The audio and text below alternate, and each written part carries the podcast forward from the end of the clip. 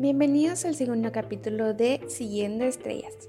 Yo soy Chelsea y el día de hoy vamos a hablar sobre una de las polémicas de cancelación que han estado dividiendo al mundo.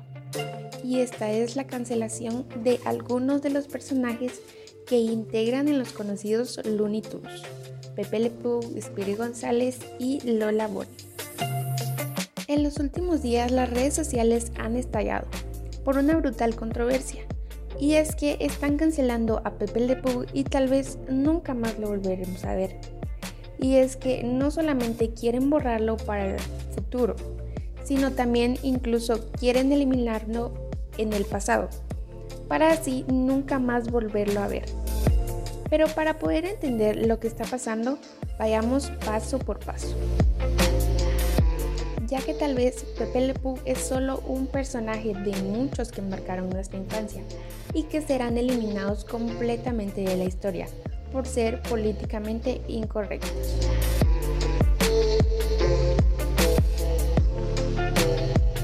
Pepe Le Pew es un personaje de las series de dibujos animados que apareció por primera vez en 1945. Es un zorrillo macho francés y siempre está en busca de un gran amor. Sin embargo, su apestoso olor hace que todo el mundo lo rechace.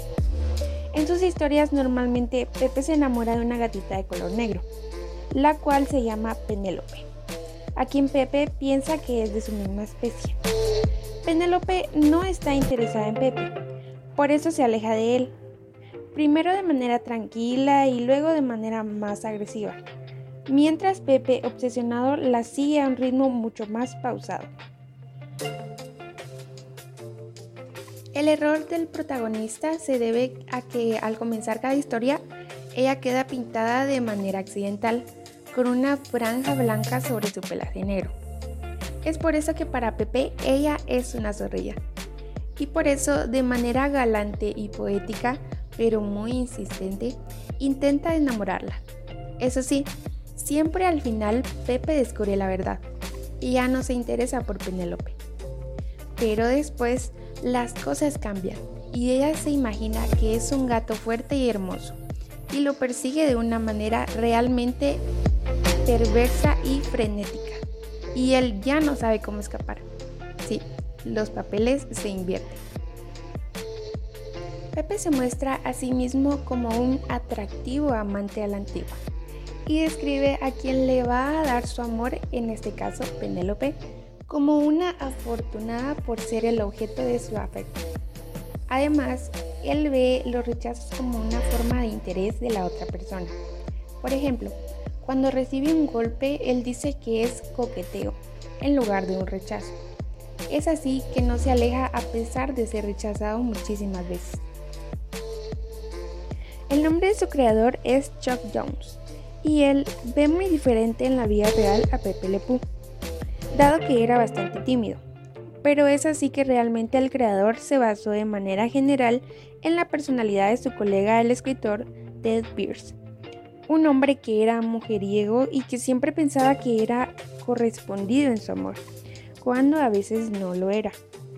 Durante años Pepe Le Pew ha causado tanto impacto que ha inspirado a muchos. Incluso el actor Johnny Depp dijo alguna vez que para interpretar a su personaje Jack Sparrow en las películas Pirates del Caribe, se basó en Pepe Le Pew. Pero todo indica que la historia de Pepe se ha acabado y lamentablemente le tendremos que decir adiós para siempre, ya que Pepe ha sido cancelado. Y no solo por las redes sociales, sino incluso por la productora Warner es así que tal vez no lo veamos nunca más. Todo comenzó con una solicitud creada por Charles Blow, columnista del importante periódico The New York Times. Él fue quien pidió cancelar a Pepe Le Pew y a Spiri González, a Pepe por abusador y a Spiri porque representaría los estereotipos malos mexicanos. Además, Linda Jones, la hija del creador de Pepe Le Pew, declaró recientemente a medios como TMC y Entertainment Weekly que está en total desacuerdo con la idea de que el zorrillo de los Looney Tunes contribuyó a la cultura de la violación. y que no cree que deba ser cancelado o apartado por esto. Además, Jones agregó que su padre nunca tuvo la intención de presentarlo como depredador. Eso sí, la hija del caricaturista reconoció que la actitud de la mofeta, o sea, de la gatita, no se ve bien para los estándares actuales. Eh, y recalca que las personas que lo estaban observando en los años 50, 60 y 70 no estaban pensando en esa dinámica como normalización de la cultura de la violación. Finalmente, la mujer de 83 años actualmente añadió que su padre creó el personaje para una audiencia adulta. Blow señaló a la, a la, gatita francesa como un personaje que normalizaba la cultura de la violación. Blow sustenta lo que dice con el siguiente ejemplo. 1. Agarra, besa a la chica repentinamente sin consentimiento y en contra de su voluntad. 2. Ella lucha poderosamente para alejarse de él, pero no la liberará. 3. Cierra una puerta para evitar que se escape. La figura femenina de quien habla es la gatita Penélope, que ciertamente siempre huye de Pepe.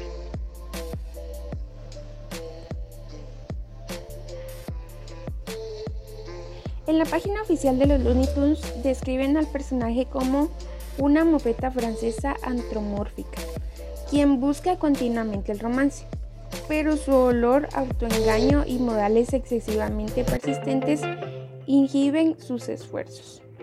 En 1949, Pepe y Penélope protagonizaron el corto, por razones sentimentales, producción que ganó un Oscar. En 1954 y 1959 tuvo pequeñas apariciones en cameos, que tenían a otros personajes como protagonistas. Luego vuelve a figurar esporádicamente en 1981. En 1990 tuvo algunas apariciones en Teeny Toon Adventures para 1955. Se le vio en Carrot Blanca, una serie parodia de Casablanca. Por si la anterior no fuera suficiente, Lola Bonnie también entró en la controversia, ya que se le hizo un cambio brutal entre la primera película Space Jam y la segunda, ya que la primera tenía una vestimenta mucho más corta, se le veían más sus curvas. Además, sus ojos eran más grandes y por eso para algunos incluso se veía bastante sexy. Mientras que ahora se le ve más formal y en mi opinión se ve más normal. Sobre esto, el director de la cinta Space Jam 2 Malcolm Dilly dijo lo siguiente. Lola Bonnie estaba muy sexualizada en la primera parte, como Betty Boop, mezclada con un poco de Jessica Rabbit. Lola no era polémicamente correcta, y dado que esta es una película para los más jóvenes, ¿por qué llevar un top? Me pareció algo totalmente innecesario. Luego continúa. Vivimos en 2021. Es importante reflejar la autenticidad de las mujeres fuertes y capaces. Ella es probablemente la que más características humanas tiene de los Toons. Así que modificamos en ella muchas cosas. No solo su aspecto. Nos aseguramos de que sus pantalones cortos eran adecuados en longitud, que era femenina pero sin ser cosificada. Le dimos una voz real, para nosotros era fundamental su habilidad atlética, su capacidad de liderazgo y hacer de ella un personaje tan completo como los demás. Tras esto, muchos fanáticos aplaudieron la decisión, pero otros en cambio salieron muy enojados, diciendo que no era justo. Incluso varias mujeres diciendo que una mujer puede ser sexy y a la vez completa y capaz. Con esta forma de pensar, en cambio, se está diciendo que una mujer o era sexy o era inteligente, y no podía ser las dos cosas. Aún así, los cambios ya se hicieron y Lola Bonnie será diferente a la primera película.